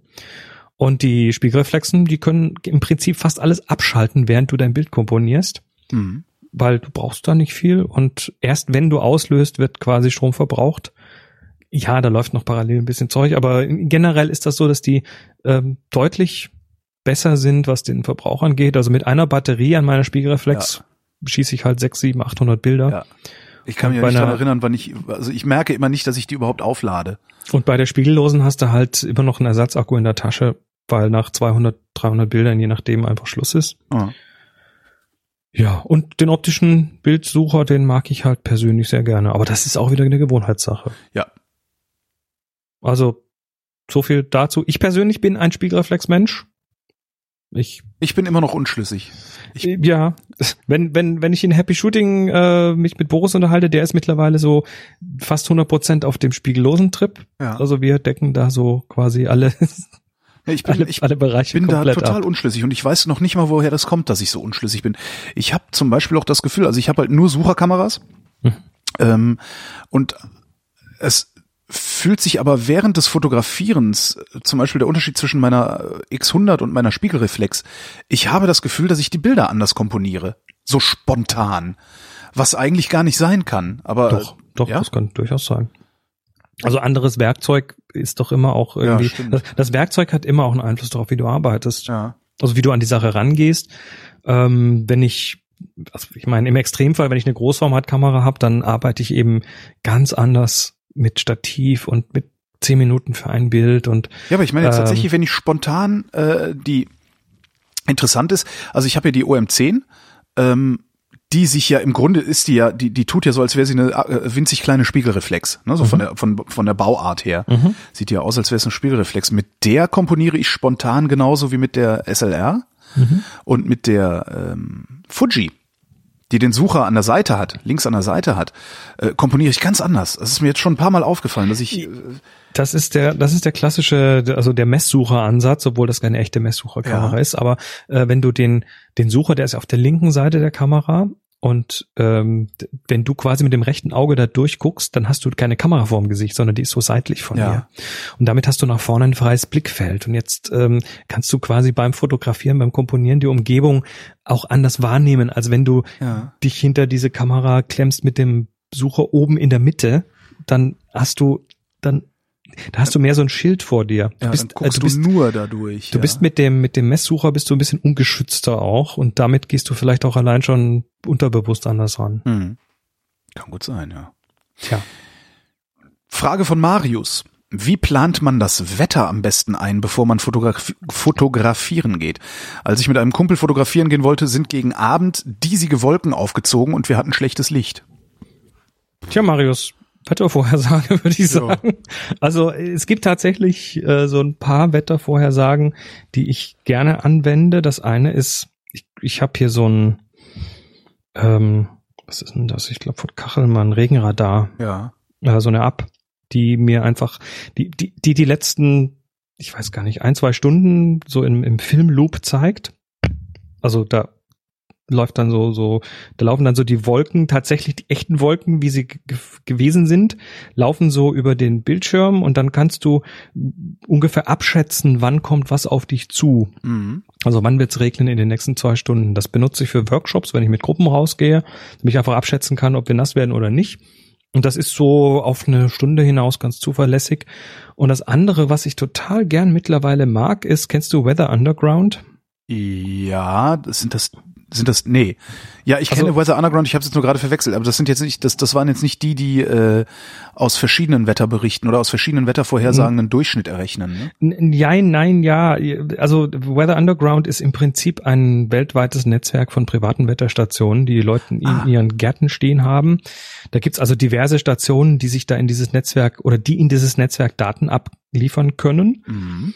Und ähm, dieses Weather Underground, äh, da gibt's auch eine App dafür. Ich habe sie auf iOS, ich weiß nicht, ob sie auf äh, Android auch gibt, aber ich gehe fast davon aus. Und äh, da hast du ja so lokale Wettervorhersagen, die ganz gut sind. Und dann ha- kannst du dir da sogenannte Smart Forecasts einrichten. Mhm. Und da habe ich jetzt zum Beispiel einen für Landscape Photography. Und dieser Smart Forecast ist dann konfiguriert. Ähm, du kannst dann mehrere Parameter konfigurieren, nämlich äh, Wolkenbedeckung. Also für mich ist zum Beispiel Landschaftsfotografie dann gut, wenn so zwischen 30 und 40 Prozent Wolkenbedeckung ist. Aha. Das heißt, ich habe das da rein konfiguriert. Ich sage, es ist okay von 0 bis 60 Prozent, aber von 29 bis 40 Prozent ist es am idealsten. Ähm, die Chance, die Niederschlagschance, ähm, 0 Prozent am besten, aber 0 bis 20 Prozent lasse ich noch gelten. Ja. Regenintensität, äh, kein Regen bis leichter Regen ähm, wäre ideal und Windgeschwindigkeit von 0 bis 10 kmh. Klingt gut. Ich, ich habe Weather Underground äh, vor vielen Ja, ja. Jahren das letzte Mal wahrgenommen und habe immer so gedacht, so, ich Genau. weiß nicht, nicht so recht. So, und wenn jetzt diese Parameter äh, in der Vorhersage drin sind, dann bekomme ich einen Balken. Naja. Und dann sagte mir also, dass äh, jetzt Montag, Dienstag ist das mit dem Landschaftsfotografieren nix nach meinen Kriterien. Ja, Ich, ich habe ein anderes hier, einen, einen anderen, äh, einen anderen Preview für Nachtfotografie, wo ich einfach sage, ich möchte Nachthimmel fotografieren, da brauche ich 0% Cloud Cover und 0 Regen. Ja. Und wenn diese Bedingungen gegeben sind in der Vorhersage, dann wird mir das markiert. Und auf die Weise habe ich bisher eigentlich immer, bin ich immer ganz gut gefahren, wenn es eine halbwegs vernünftige lokale Vorhersage gibt, die es mit diesem Weather Underground gecrowdsourceden System ganz gut gibt. Werbefrei, ein, werbefrei kostet zwei Euro im Jahr, da kannst du ja auch nichts gegen. Ja, locker. Das, also, das ist ja echt super. Ja, und mit Werbung kostet nichts. Ja, wenn man das erträgt. Ich ertrage das ja nicht. Ich auch nicht. Apps immer Hallo? was einschmieren, da werde ich irre. Ich finde, die haben das ja auch verdient. Die haben ja, ja eben, die haben, genau, die haben es eben auch verdient. Genau, genau, genau. Also Wettervorhersagen, das waren jetzt mal ein, zwei Tipps, wie man sich da vielleicht helfen könnte. So, wo waren wir da? Fabian fragt, wie verliert man als Anfänger nicht die Geduld nach Fehlschlägen, beziehungsweise wie lernt man, was man falsch gemacht hat? Tja, das ist, das ist, ein, wenn man frisch angefangen hat, tatsächlich erstmal die Frage. Ähm, also, ich sag mal, zum einen hast du natürlich da ein Werkzeug, mit dem du bei Fehlschlägen einfach nochmal probieren kannst. Kostet dich ja nichts. Das ist das Schöne an der das Digitalfotografie. Genau. War zu Zeiten des Films war das eher so noch demoralisierender Scheiße. Ich noch mal Geld mal, einwerfen. Ich würde auch mal vermuten, die Art des Fehlschlags ist ja auch immer die Frage, ne? Also, weil das, das einfachste zum Üben ist halt wirklich die Kamera auf ein Stativ stellen und mit allen möglichen Einstellungen, die die so hat, einfach mal durchknipsen. Mhm. Das kann gucken, man ne, so tatsächlich tun. Verschiedene Blenden, Belichtungszeiten, Kombinationen und dann gucken, was ist wie, was bildet wie ab und äh, genau. Dann ist natürlich wichtig die innere Einstellung zum Thema Fehlschlag, weil was ist ja. denn ein Fehlschlag äh, als eine Chance, was was daraus zu lernen? Also ich ich ich glaube, meine gesamte Entwicklung also die gesamte Entwicklung basiert eigentlich auf Fehlschlägen. Man macht was falsch ja. und man versucht es besser zu machen. Das Schlimmste ist halt. Äh, und deshalb sind die wichtig. Das Schlimmste ist halt, was, was, was wirklich passiert, das fand ich ja, das war absolut faszinierend, als wir angefangen haben mit dieser Sendereihe und du gesagt hast, du wirst jetzt erstmal schlechte Fotos machen. Und das hat, war richtig, ne? Und das ist tatsächlich so. Und es ist auch heute noch so, dass ich oft denke, ah, Mist. also ich viel, ja, und gleichzeitig merke ich mir natürlich auch viel mehr Sachen. Also zum Beispiel ist mir jetzt auch, wir waren gerade in, in Lissabon ein paar Tage, mhm. äh, da habe ich ein bisschen rumfotografiert, beziehungsweise habe ich recht viel fotografiert und bin mit fast jedem Foto unzufrieden, weil Autos drauf sind. Autos in äh, schön ist das falsche Wort, in attraktiver Architektur, aus welchem Grund sie auch attraktiv ist, oder interessante Architektur. Wenn Autos in, in, um interessante Architektur herumstehen, ist das Foto für den Arsch. Mhm. Das ist ungefähr so wie diese Plastikwasserflaschen, die ich vor ein paar Jahren schon mal entdeckt hatte. Ein kleiner Tipp. Hm? Du kannst Autos verdecken, indem du was in den Vordergrund nimmst, also indem du nahe an was im Vordergrund bist. Zum Beispiel ein Büschel Gras, das an einem ah, städtischen Baum ja. wächst. Wenn du dich dahinter so Stimmt. ein bisschen versteckst, dann kannst du unten rum diese Autos kaschieren dadurch und dann hast du viel mehr von dem Gebäude. Stimmt, so. aber funktioniert auch nur, wenn du nicht weitwinklig irgendwie in eine Straße rein Oh, das. Das ist rechts und links da kann man kreativ werden. Da muss man halt irgendwie die, die bessere Hälfte mit einem großen Hut davor stellen. Oh, Schatz, stell dich mal dahin. Genau. Aber zurück zu Fabian, also ja. Fehlschläge.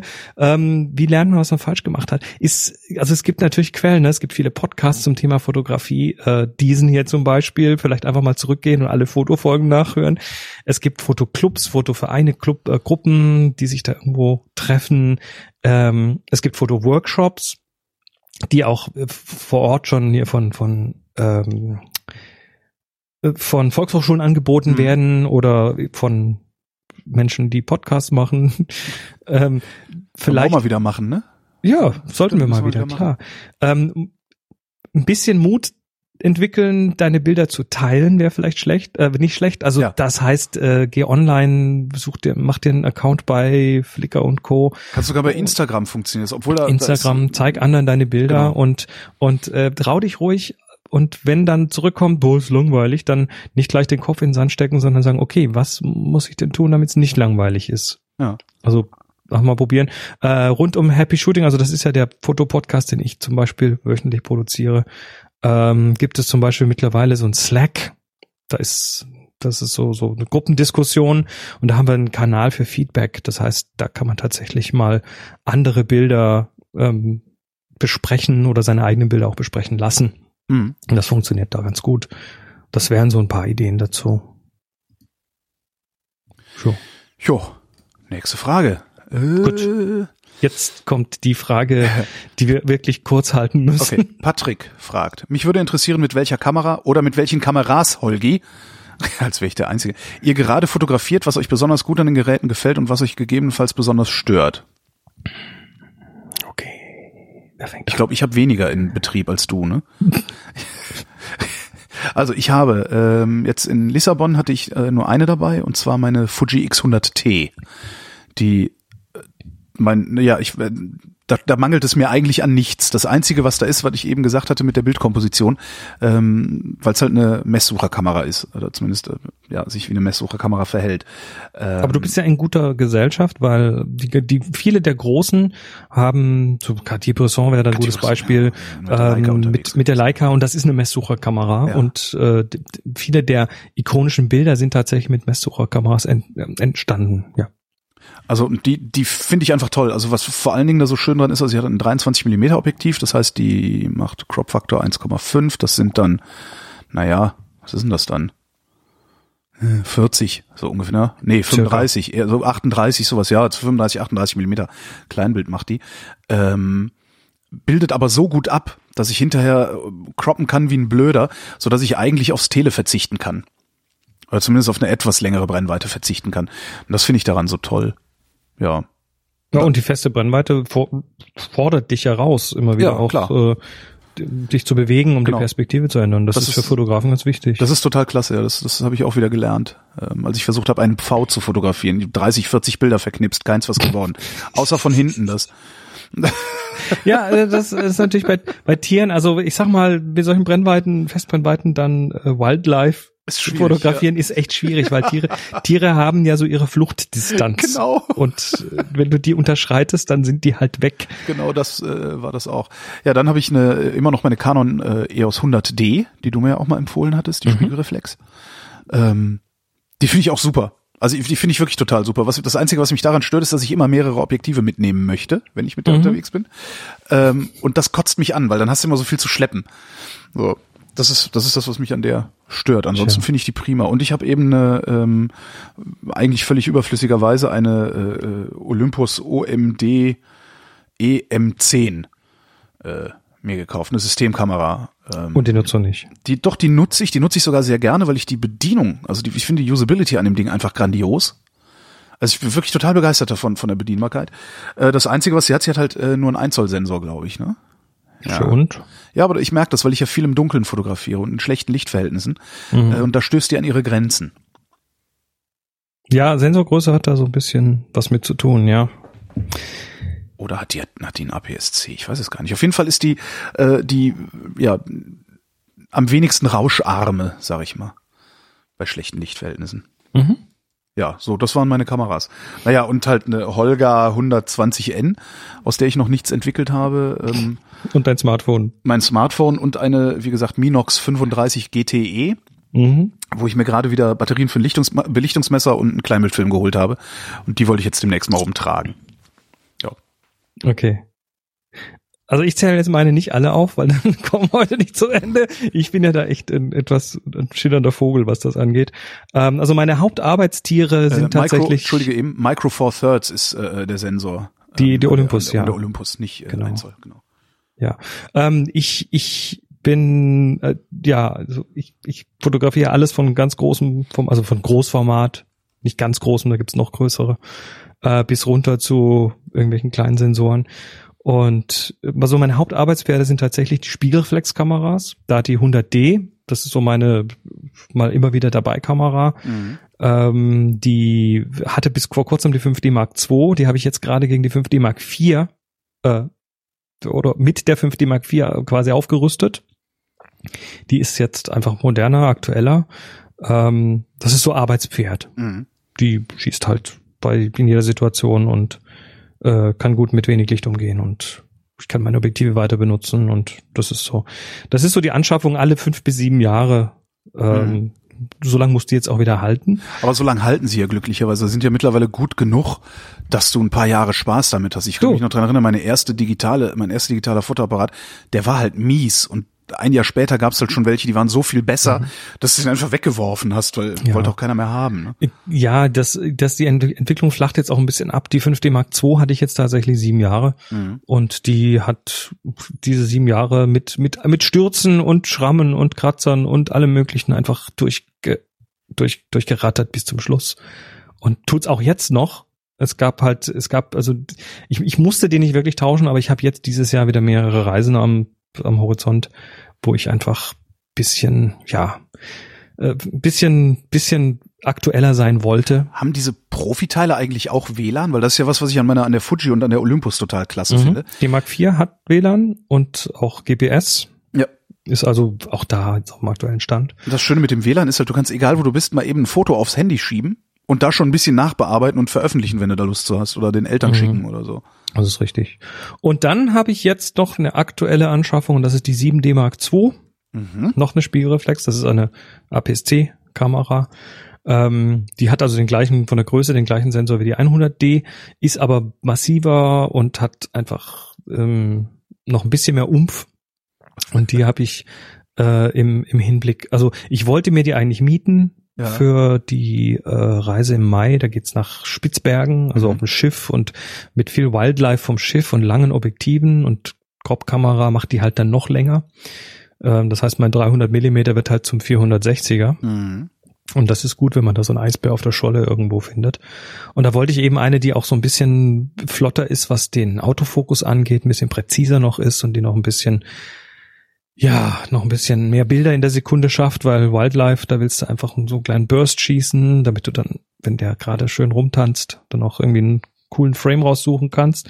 Und dann habe ich gesehen, was die Miete kostet und habe ich gesehen, was die Kamera kostet und dann dachte ich mir, nee, du bist ja mit dreimal Mieten für so einen Zeitraum, hast du das Ding gekauft. Ja, kannst du auch kaufen und selber vermieten. Ne? Und dann habe ich es jetzt gekauft und äh, deshalb, ich weiß noch nicht genau, wie das jetzt vom Gewicht her auf Dauer ist. Möglicherweise wird die äh, wird die 100D dann irgendwann mal bald obsolet. Ah ja. Weiß ich noch nicht. Warum will ich sie behalten. Was, was, was ist jetzt an der 7D? Also die 100D hat ja auch den gleichen Sensor, also die gleiche Sensorgröße. Die gleiche Sensorgröße. Der Sensor ist einfach noch ein bisschen besser, was Okay. dunkel, was, was wenig Licht angeht. Das Ding schießt auch mit 10 Frames in der Sekunde, wenn du möchtest. Das Mhm. kann die kleine auch nicht. Ähm, du hast mehr Knöpfe, was mir tatsächlich bei der 100D ein bisschen fehlt. Ja. Also, dass ich mehrere Parameter schnell verstellen kann und nicht irgendwie mit Shift-Taste und im Menü was machen muss. Mhm. Und sie hat obendrauf noch ein zweites Display, was die größeren haben. Mhm. Das heißt, die, die, die Settings wie Belichtungszeitblende und das, was ich so im Blick haben muss, habe ich halt immer im Blick. Und da brauche ich nicht dieses große Display hinten drauf dafür. Mhm. Außerdem passt eine große Batterie rein. Damit hast du einfach nochmal Länger längere Spaß. Laufzeiten, genau. Also es sind so ein paar Sachen dafür, das erkaufst du dir natürlich wieder durch mehr Gewicht. Ja, aber das ist halt so. Das ist das Spiegelreflexproblem. Es ist Aber immer da- mehr ja. Gewicht. Und das ist eben auch der, der Ansatz, ich sage jetzt mal vom Profi, der sagt, na gut, äh, dann nehme ich das in Kauf und habe dafür das andere. Derjenige, der jetzt da irgendwie das nur, ich sag mal in Anführungszeichen, nur hobbymäßig macht, ähm, ist vielleicht eher darauf erpicht, weniger Gewicht rumzuschleppen und nimmt dafür ein, zwei von den anderen Sachen in Kauf. Mhm. Das ist eine Abwägung. Ja. Ja. Und in der Hosentasche hast du überhaupt keine Ach so, dabei? das, also das waren die großen, wir sind noch nicht, noch nicht durch. Ja, eben. Scheiße, es wird doch länger. ähm, das, das waren so meine Arbeitspferde. Dann äh, bin ich natürlich mit einem hier Smartphone unterwegs. Auch da sind relativ viele Bilder unterwegs, die Mhm. mal ebenso passieren, passieren damit. Äh, und dann habe ich halt noch den ganzen Analogkram. Also ich sag mal so 50, 60 analoge Kameras sind's locker in verschiedenen Größen. Kosten ja bei eBay auch nichts mehr, ne? Äh, Ja, und ähm, das sind halt dann Sachen, so Großformat, Mittelformat-Geschichten aus verschiedenen Jahrgängen, die einfach, ja, also es ist so eine Mischung aus Fotogeschichte und einfach den Spaß, eine Kamera zu nehmen, die 100 Jahre alt ist und damit ein Foto machen zu können Ja. heute noch. Das wirst du mit deiner digitalen nicht mehr hinkriegen in 100 Jahren. Nee. Du hast eine 100 Jahre alte Kamera? Wahrscheinlich. Cool. Ja. Ich vermute mal.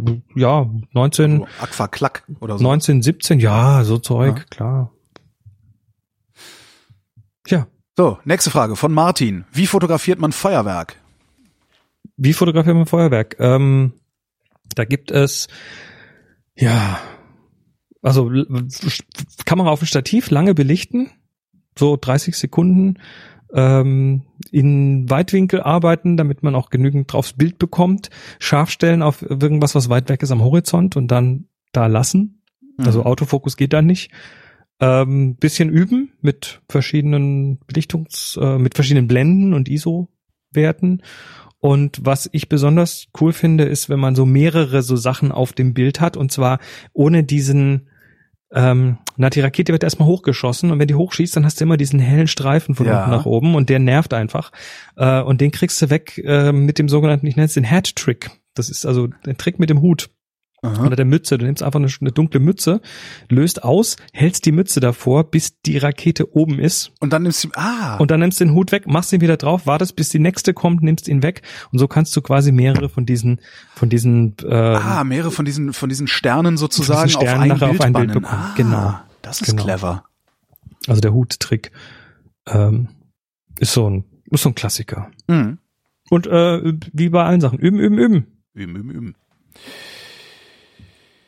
Äh, wo sind wir? Da. Patrick fragt, wie ist das eigentlich mit der Lichtstärke von Objektiven und deren Baugröße? Man könnte ja meinen, dass ein großes Objektiv alleine durch seinen Durchmesser mehr Licht auf den Sensor lenken kann als ein kleines. Nun gibt's aber auch Kompaktkameras mit winzigen Objektiven und zweier Offenblende. Mhm.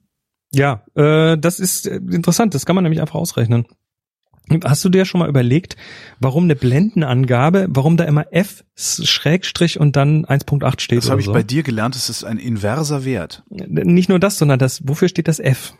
Das F steht für die Fokus. Brennweite. Brennweite, ja.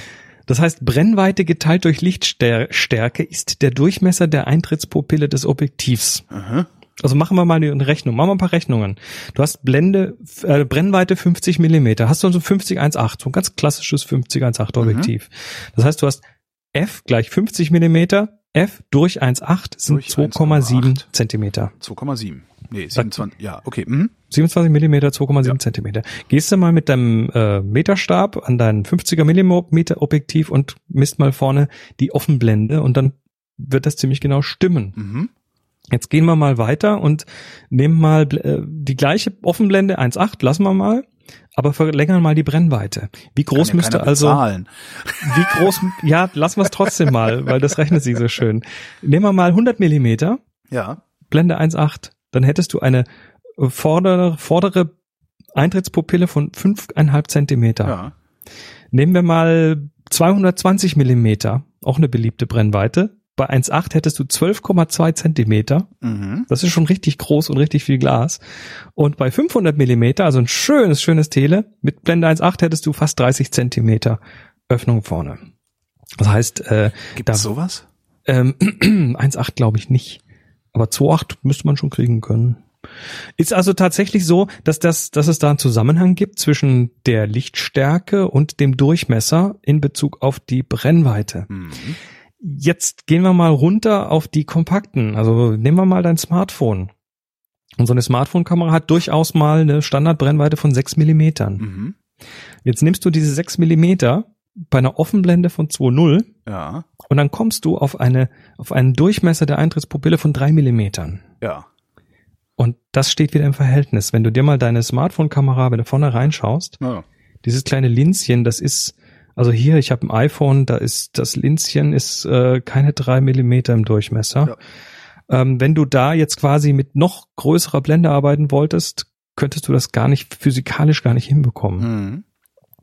Das heißt, es gibt da einfach einen Zusammenhang zwischen Brennweite, Lichtstärke und Durchmesser der Pupille vorne. Und deshalb gibt es auch Kompaktkameras mit winzigen Objektiven, die eine 2.0 Offenblende haben und nicht viel heller, weil das einfach von der Konstruktion her zu schwierig würde. Ja. Frage von Björn. Mhm. Benutzt ihr Fisheye-Objektive und falls ja, wozu? Ich nicht. Ich, äh, jein, Antwort ist jein, höchstens mal als Effekt irgendwo. Ähm, ich habe quasi tatsächlich für meine Spiegelreflexkameras kein Fisheye-Objektiv. Ähm, ich benutze es, wenn dann in Form meiner Action Cam. Ich habe so eine, so GoPro-Nachbau und da ist tatsächlich ein Fisheye drauf und das macht halt diese typischen Verzerrungen, wo parallele Linien äh, dann am Rand des Bildes rund werden. Und ähm, das ist ein Effekt, aber mehr auch nicht. Äh, was haben wir denn hier? Patrick fragt, könnt ihr bitte mal auf das Thema Wolkenfotografie eingehen? Hab öfters Probleme, diese ordentlich abzulichten, ohne dass es künstlich wirkt. Besonders bei Sonnenuntergängen oder wenn die Sonne zwischen den Wolken nur leicht durchschaut. Das ist schwierig, Ja. Patrick. Das, da hast du nämlich mit enormen Kontrasten zu kämpfen. Also äh, der Unterschied zwischen hell und dunkel, den, wenn der zu groß wird, dann haben die Sensoren in den Kameras halt so ihre Probleme damit. Und äh, wenn sagen wir mal, eine Lichtquelle direkt im Bild ist und dazu noch eine verdammt helle wie die Sonne, dann ist halt der Unterschied zwischen der Sonne und dem, der Umgebung ist halt enorm groß. Und das kann die Kamera nicht wirklich abbilden. Und deshalb franzt dir dann halt irgendwie eine ganze Menge von dem Zeug aus.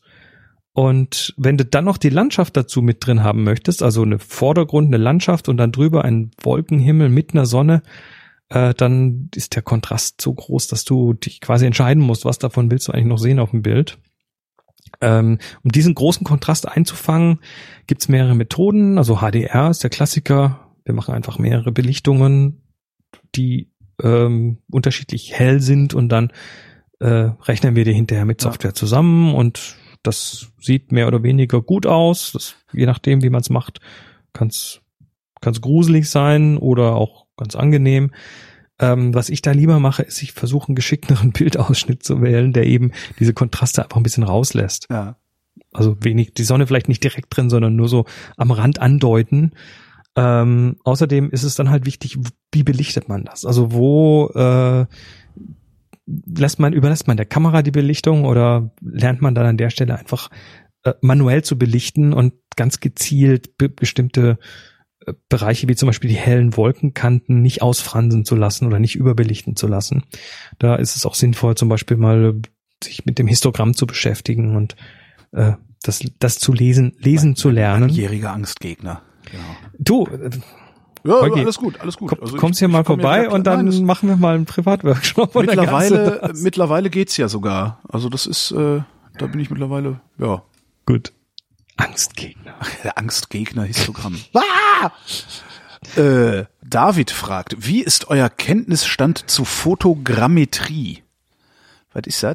Ja, das ist. Äh, also mein also, Kenntnisstand ist sozusagen null. Was ist das? Ja, also ich, ich glaube, äh, David hat sich da auch sehr intensiv mit beschäftigt, seiner Frage nach zu urteilen, die geht dann noch weiter ja, und ich habe es ähm, nicht mit ähm, vorgelesen, weil ich nee nee, das ist auch ziemlich länglich. Äh, ich, ich sag mal ganz kurz, was es ist. Also ursprünglich ist Fotogrammetrie einfach erstmal die Vermessung der Umwelt durch Fotos.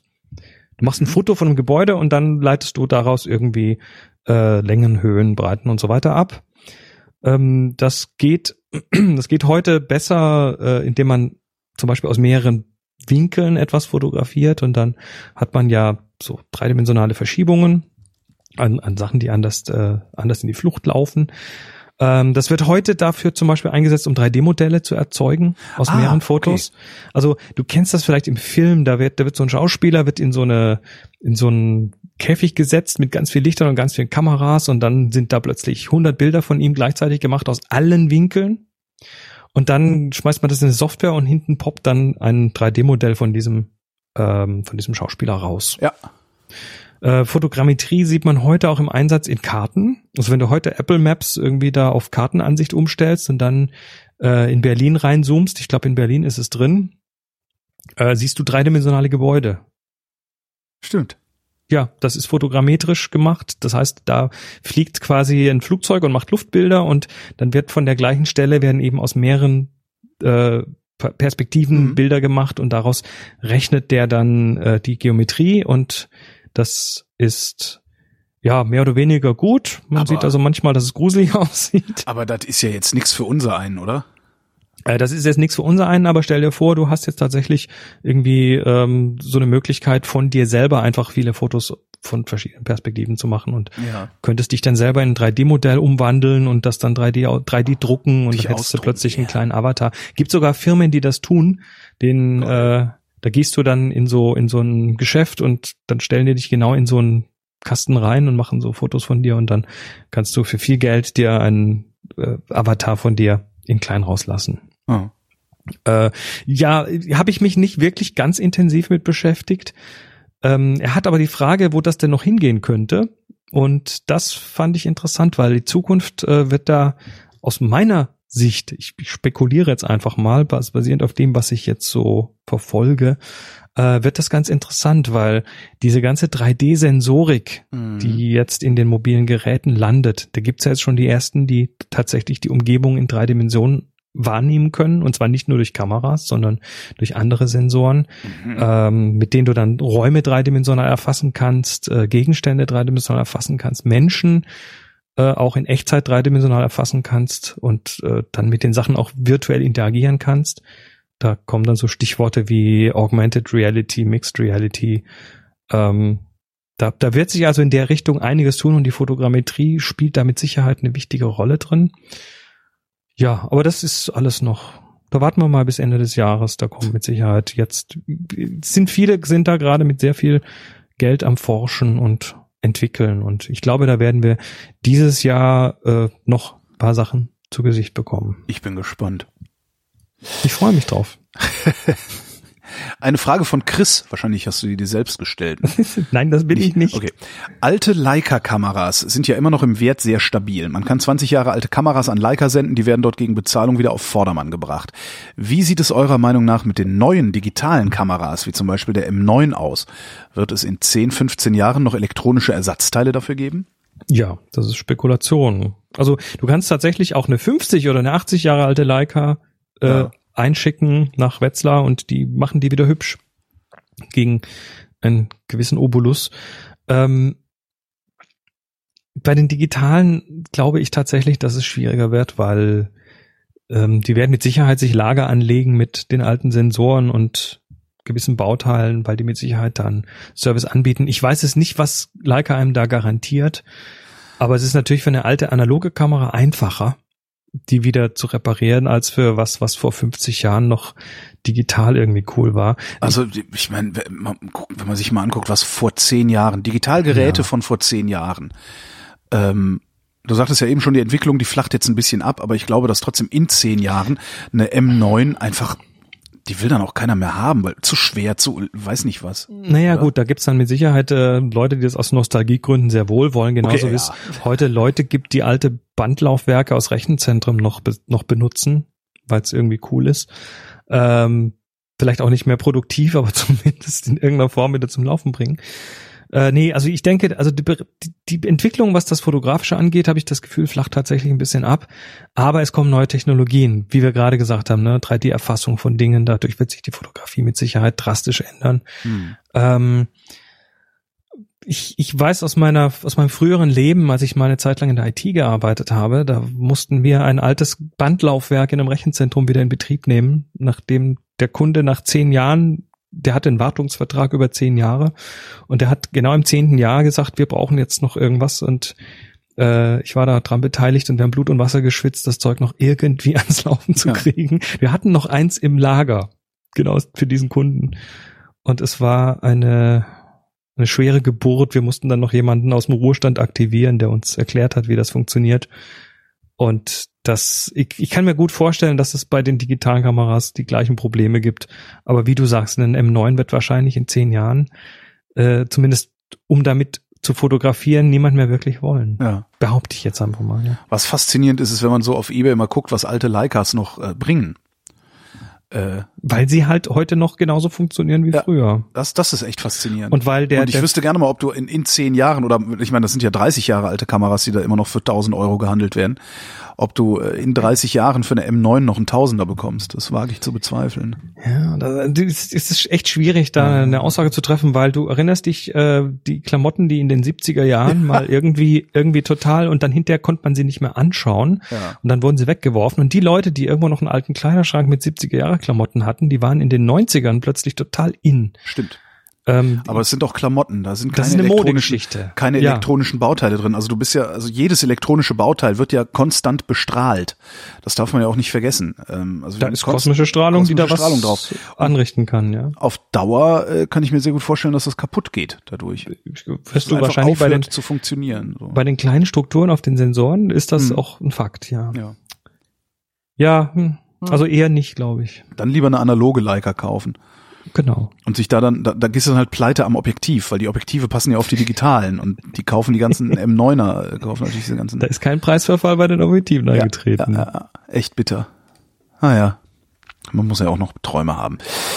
Nochmal Chris. Nochmal Chris hat gehört, dass SSD-Festplatten das Schreiben nicht vertragen, dadurch schneller kaputt gehen können. Sollte man sich deshalb eine kleine SSD für die Programme und das Betriebssystem einbauen und seine Fotos auf externe drehende Platten auslagern? Äh, ja, SSDs sind sind, glaube ich, nicht so wirklich fehleranfällig, zumindest nicht mehr so wie wie ganz am Anfang. Also mhm. äh, bei Flash-Speicher ist es ja so, dass der der und da steckt Flash-Speicher drin, dass der ähm, ja schreib also durch Schreiben schon abgenutzt wird sozusagen. Ja. Aber das auf Dauer, ähm, dass also das so bemessen ist, dass das nicht wirklich jetzt, also klar haben sie eine Lebensdauer, die wird irgendwann mal durch sein. Mhm. Ähm, und bei einer normalen SSD, bei normalem bei der normalen Benutzung mit Betriebssystem reden wir hier von, ich sag mal, mindestens fünf bis zehn Jahre im Normalfall, mit möglichen Ausnahmen natürlich. Außerdem haben die Mechanismen eingebaut, die Controller, das sogenannte Wear-Leveling, die also dann diese Schreibzugriffe auch tatsächlich auf die Platte verteilen, ja. also dass die dieselbe dieselbe Schreiboperation nicht immer auf die gleiche Speicherzelle geht und damit verteilt sich und das Ding altert quasi gleichmäßig. Das ist äh, Sinn und Zweck der Übung. Also ich bin da nicht mehr wirklich äh, besorgt, was SSDs angeht. Ja, und Insofern, vor allen Dingen, ne, das, was du, was du dann unbedingt äh, für die Ewigkeit haben willst, ausdrucken lassen. genau, also an die Wand hängen. Abzüge machen lassen, ja. Ja, oder halt Backups. Also das ist natürlich eh, das ist, ja. der, das ist der, das ist die, die, die, der, der Grundsatz bei digitalen Daten ja. lautet, wenn du deine Daten nur auf einer Platte hast, dann hast du keine Daten. Ja. Weil dann ist, sehr schöner Satz, ja. Ja, dann können die. Und da finde ich es dann übrigens sogar in Ordnung, in die Cloud zu backuppen. Also es gibt, ich also verschlüsselt in die Cloud, habe ich überhaupt Cloud, kein genau. Problem damit. Ja. Das ist was ich mache halt auch. Also ja. Ich habe ich hab hier noch eine, eine externe Platte, da habe ich hier mit Mac habe ich Time Machine, das macht das automatisch. Ja. Ähm, dann habe ich noch äh, diesen Cloud Backup, dann habe ich noch im Keller steht bei uns noch so ein so ein äh, so eine Synology, so eine NAS Ah, ja. Network äh, Attached ja. Storage, wo dann eben auch nochmal Platten sind, wo auch nochmal Teile gebackupt werden. Also ich habe irgendwie so äh, Gürtel, Unterhosenträger und ja. nochmal ein Gürtel. Äh, und das lässt mich nachts sehr, sehr ruhig schlafen. Und sollte meine SSD irgendwann kaputt gehen, dann ist es halt so. Aber ich habe hier so ein, so ein Programm drauf, was mir dann die, die Gesundheit der SSD immer wieder durchgibt. Ah ja. Und äh, das liest auch diesen Abnutzungsgrad aus. Und wenn ich danach gehe, dann äh, habe ich mit dem Rechner jetzt noch neun Jahre vor mir, bis die SSD irgendwann kaputt ist. Ja, gut, so, das, äh, so lange wird sich werde ich wahrscheinlich die gar nicht benutzen, weil ich zwischendurch mal irgendwie auf eine größere upgraden möchte oder so. Ja. Also, keine Angst davor. Keine Angst vor SSDs. Weiter geht's. Chris schon wieder, vermute ich mal. Äh, spielt. Spielt, das soll das heißen. Spielt die Staub- und Spritzwasserdichtheit von Objektiven eine so große Rolle oder ist da viel Marketing dabei? Ja, ein bisschen Voodoo ist da schon dabei. Also ich, ich bin ja jetzt regelmäßig mit Menschen unterwegs auf der Welt und fotografiere dann mit denen teilweise in echt unwirtlichen Gegenden. Also da reden wir von Island unterm Wasserfall mit Sprühnebel, ja. da reden wir von vom Himalaya mit äh, tatsächlich auf diesen Hoch auf diesen Hochebenen. Da sind das also ist das wie wie feiner Sand am Strand, also wirklich feiner Staub, der da durch die Luft fliegt. Da reden wir von ähm, irgendwelchen Meerwassergischt, die äh, im, auf dem Schiff irgendwie durch die Gegend fliegt. Und da habe ich persönlich schon mit allen Objektiven, mit, mit Consumer Billig-Objektiven gearbeitet. Also das 5018 ist zwar eins, was man haben sollte, aber es ist jetzt auch nicht das robustes gebaute. Meinst du den Joghurtbecher? Den Joghurtbecher. Die neue Version äh, ist dann schon ein bisschen besser jetzt, aber die von Canon, die 5018 Mark II, der Joghurtbecher ist nicht wirklich. Der, der heißt nicht ohne Grund so. Aber ich finde, da kommen hübsche Bilder raus. Also, ja, das, die Optik ist super. Ne? nee, die ja. Optik ist geil. Ich mag das total, aber es ist halt von der Bauqualität ein bisschen klapperig. Und äh, mit Kameras, mit der 100D, äh, das ist ja die kleinste Consumer-Kamera, Spiegelreflex, die ja. Canon macht, ähm, war ich da unterwegs und ich habe halt immer irgendwie ein, ein äh, so ein, so ein Mikrofasertuch in der Tasche, so in der Jackentasche. Also nicht so ein kleines, so ein Brillenputztüchlein, sondern so eins, was man in der Küche hat. Mhm. Also so ein, so ein flauschiges Mikrofasertuch, was man so im, im Supermarkt im Fünferpack für vier Euro kaufen kann. Ja. Ähm, und das ist in der Tasche und das wird dann dafür genutzt, um so Sachen abzuwischen und ab und zu mal vorne über die Linse zu gehen. Und da habe ich bin ich bisher immer gut gefahren und habe jetzt auch bei keinem der, der Teilnehmer in diesen Gruppen irgendwie größere Ausfälle gesehen dadurch hm. und macht das seit Jahren so. Und ich denke, die, die Objektive und Kameras sind robuster, als man denkt. Außerdem ist die, diese, diese Abdichtungen, also wenn ich hier so Canon L Glas mir kaufe, das L steht, ist glaube ich griechisch und steht für teuer. Und das, die haben dann so, die haben dann so Abdichtungen. Ja. Also da ist dann, da ist dann da, wo, da wo beim Zoom dann dieser Tubus rein und raus fährt, ist Ja. dann so ein Ring drumrum. Der ist dann aus irgendwie äh, so einem, also Gummi kann es nicht wirklich sein, weil da muss ja auch Luft rein und raus gehen Ja. weil du, du, du verdrängst ja Luft, das ist ja eine Luftpumpe.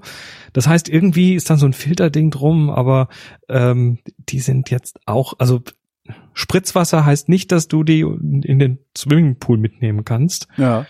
Und das, was da an Dichtung drin ist, glaube ich, ist nicht wirklich der hundertprozentige Kracher. Du bekommst dann halt, wenn dein L-Glas irgendwie dann plötzlich doch Wasser drin hat, äh, beim, beim isländischen Wasserfall, bekommst du vielleicht eher einen Garantiefall durch, als wenn du da die billige Konsumerlinse verwendet hast. Ja. Aber so richtig ist, ist, also ich glaube, das, da ist mehr, wie mehr der- und Marketing Wie ist denn da dabei. der Preis oder wie sind da die Preisunterschiede?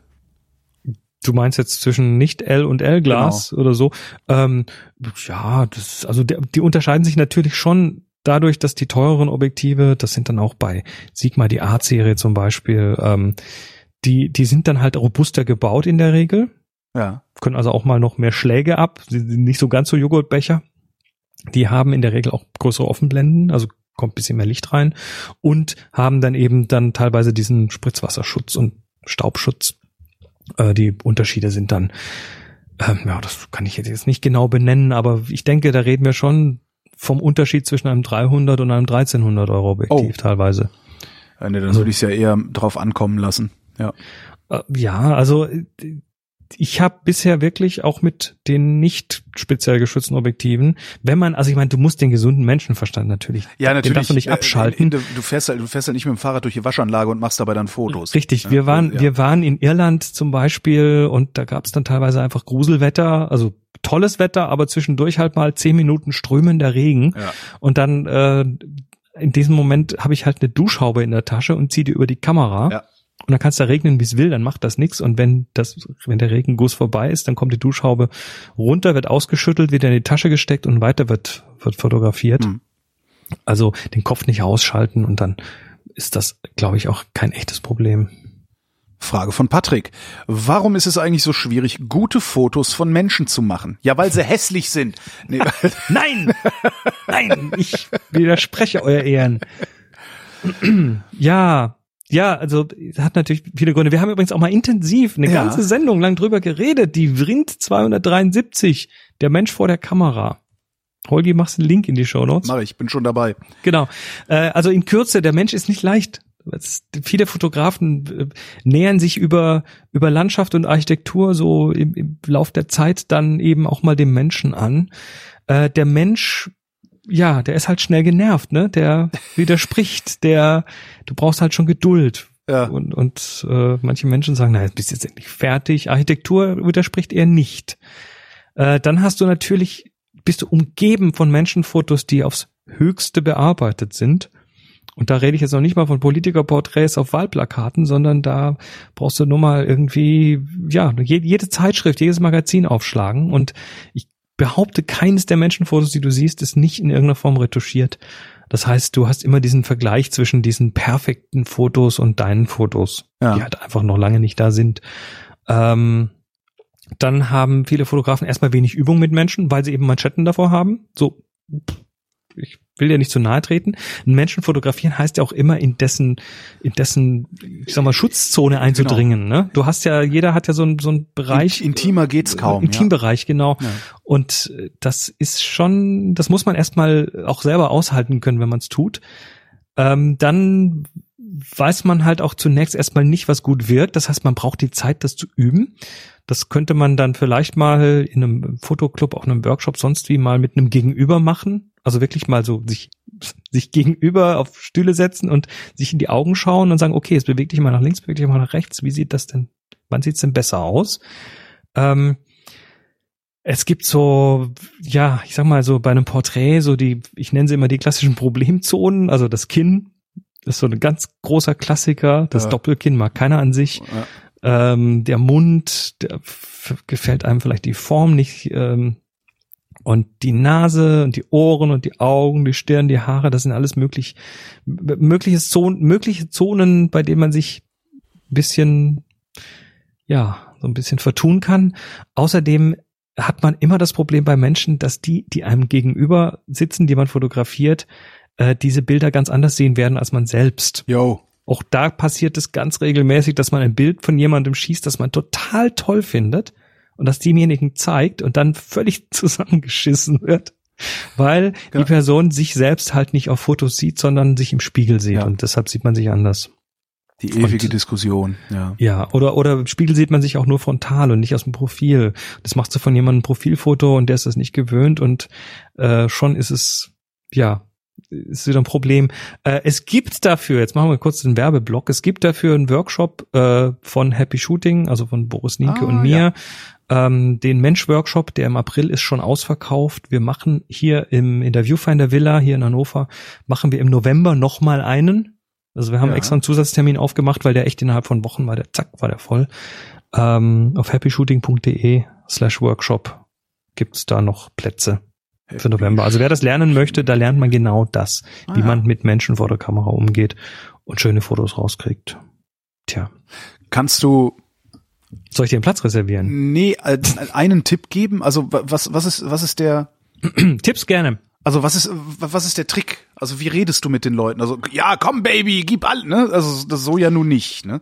Das kommt wieder ganz auf den Menschen an. Das ist echt vom Einzelfall hängt das ab.